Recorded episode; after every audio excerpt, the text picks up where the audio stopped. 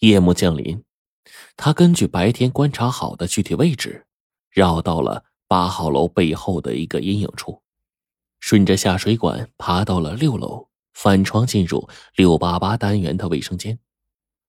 徐奎进入卫生间后，听到室内特别的安静，将卫生间的门拉开了一条缝，观察到室内除了病床上躺着的病人之外，并没有其他人。而且厉家武好像睡着了，于是他便从卫生间里走出来。病人并没有醒，看着病床前的病源卡，上面写的名字正是厉家武。他坐到厉家武的床前，对移植他肾源的病人仔细的观察着。厉家武虽然非常的消瘦，但是给他的第一感觉是这个人曾经在哪儿见过，最少。也是与他见过的一个人相貌非常的相似。虽然面前这个人要掠夺他唯一的肾源，但他却对这个人有着不可名状的同情。如果他还是有两个完好的肾脏的话，或许啊，他会捐赠一个给他。李家武醒了，徐奎看着李家武对自己怀疑的目光，就说：“我是你父亲公司的人，呃，今天晚上啊。”来看看你。几个月来，你是第一个不认识的人来看我。喝茶？李家我就要坐起来，被徐奎劝着说：“病好点了吗？”我这病啊，本来没救了。不过我父亲最近总算为我找到了肾源。看来死不了了。听说最近要手术了。是的，呃，也许是最近几天吧。听说你这血型很特别。我是 H 阴性血，这种血型的人只占人类的百万分之一。等我病好了，我要好好感谢给我捐献肾脏的恩人。将来我的命，要半条是他的。李家武感慨着说。这个时候，徐奎的手机响了，还不赶快动手，再晚就来不及了。电话是李晓峰打来的。徐奎想，这李晓峰怎么知道自己在李家武的病房呢？这个时候啊，他突然听到走廊传来了急匆匆的脚步声，便赶紧站起来对李家武说：“我去一趟洗手间啊。”徐奎刚进洗手间，几个彪形大汉就闯了进来。人呢？李小武指着卫生间，几个人撞开卫生间，里面已经没有人了。徐奎刚刚顺着下水管滑到了地面，李晓峰亲自开着一个面包车，正好驶到了楼下，停了下来。他拉上徐奎，飞快的逃离现场。车上，李晓峰质问着徐奎：“这么好的机会，你为什么不把李家武杀了？”我为什么要杀一个濒临死亡的人呢？你不杀他，你就因他而死。你怎么知道我在六八八单元楼？徐奎反问。你自己看。李晓峰打开车内的录像机开关，屏幕上的画面正是徐奎在六八八单元楼里活动的录像。楼里有摄像头？徐奎惊异的问道。单元内的每一个角落都有电子眼。你今天晚上的行动。已经在我父亲的掌控之中。你要是再想刺杀李家武的话，已经不可能了。现在，你要是想继续活命，唯一的办法就是假装你什么都没有做，也装作我父亲不知道你今晚的行动，而你像上次救我父亲一样，用你高超的车技再制造一次车祸，让我的父亲在车祸中死掉。只有这样。才没有人为治厉家武的病而强行取你唯一的优肾。如果你愿意这么做的话，我可以预付给你五十万活动经费，事成之后再往你账户里打一百万。等我接手整个公司，再给你五百万。如果你想继续在公司里干的话，做我的副手，公司三分之一的股份给你。这么好的条件，你上哪儿找去？干不干？停车！徐奎忽然愤怒的吼道：“干什么？听着，李小峰，你为了一点微不足道的利益，不顾父子兄弟之情，雇凶杀人，我徐奎不会做这种事儿。说完，下车扬长而去。当天夜里，李大富给徐奎打电话，说他有重要的事情啊，要见徐奎。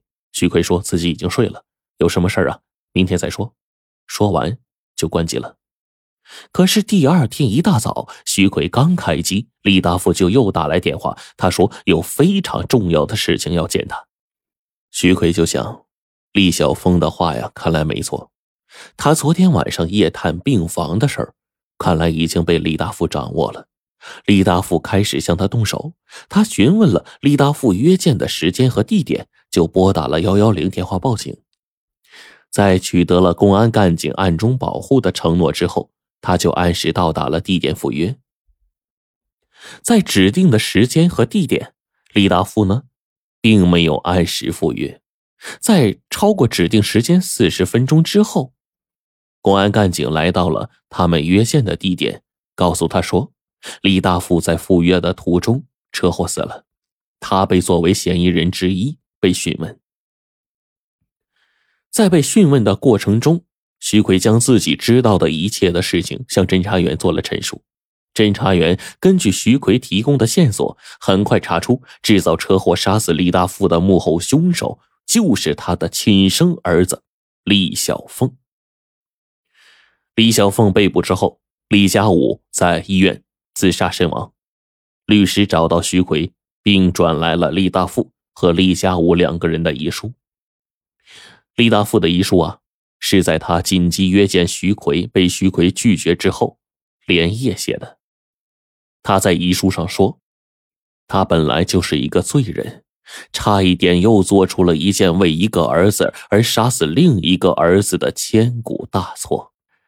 二十年前，祁县农行。”发生了李玉颖携款逃跑案，李玉颖在逃跑途中连人带车掉进河里，水面上漂浮着钱币啊，都是他们二人经过长时间的预谋策划的。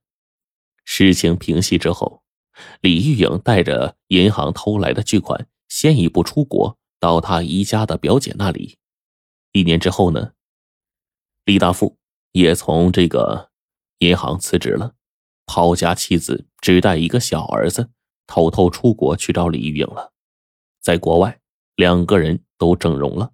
后来呀，他就改名为李大富，和李玉颖过上了夫妻生活。一年之后，他们又添了一个儿子小峰。小峰不争气，家务多病。李玉莹死后，偏偏又查出了家务得了尿毒症，而家务的血型又偏偏是世上少有的爱之阴性血。由于找不到为家务换肾的肾源，只能看着家务受罪，等着病死。后来呢，他就听说大陆啊有卖肾的，而且呢大陆人多，说不定可以为家武找到能够匹配的肾源。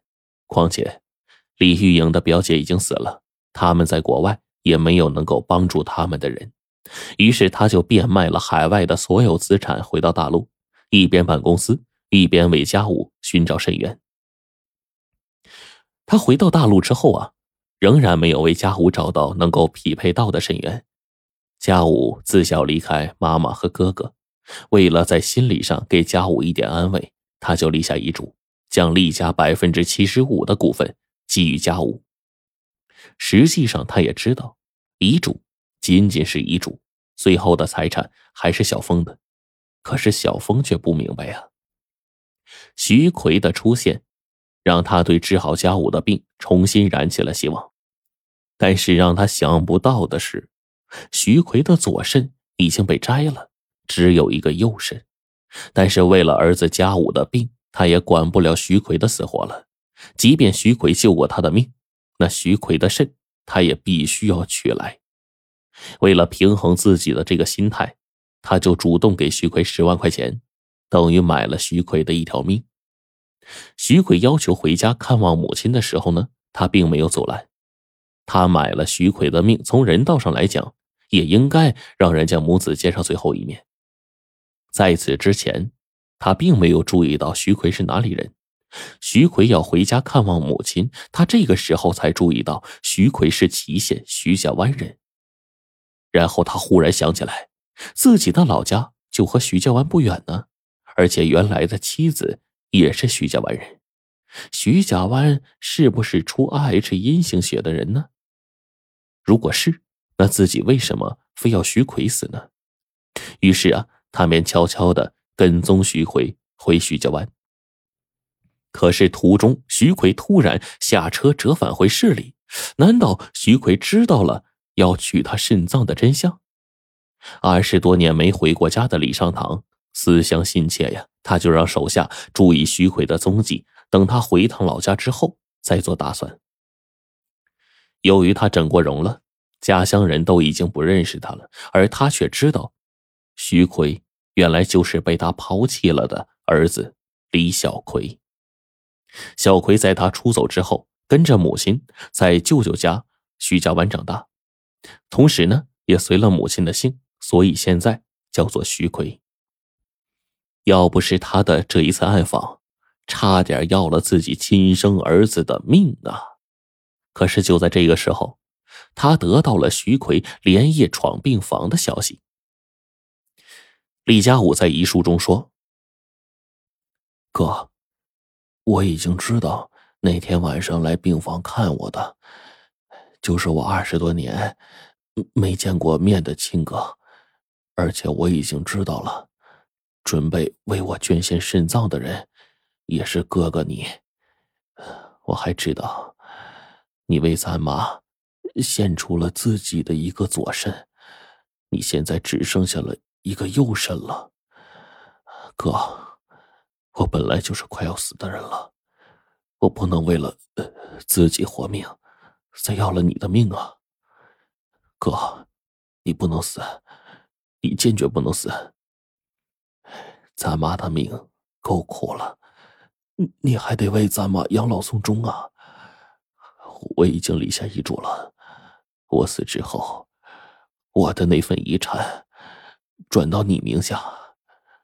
哥，你照顾好咱妈，让她过个过个幸福的晚年。再见了，哥。看完两份遗嘱。徐奎如遭五雷轰顶，愣在那儿，也不知道如何是好了。许久之后，徐奎大声的吼着：“这这怎么会这样啊？为什么咱都是隐形血呀？”眼泪就顺着徐奎的脸颊哗哗的流了下来。半个月后。祁县的县政府收到了一份来自沿海某市的一个无名人士的巨额捐款。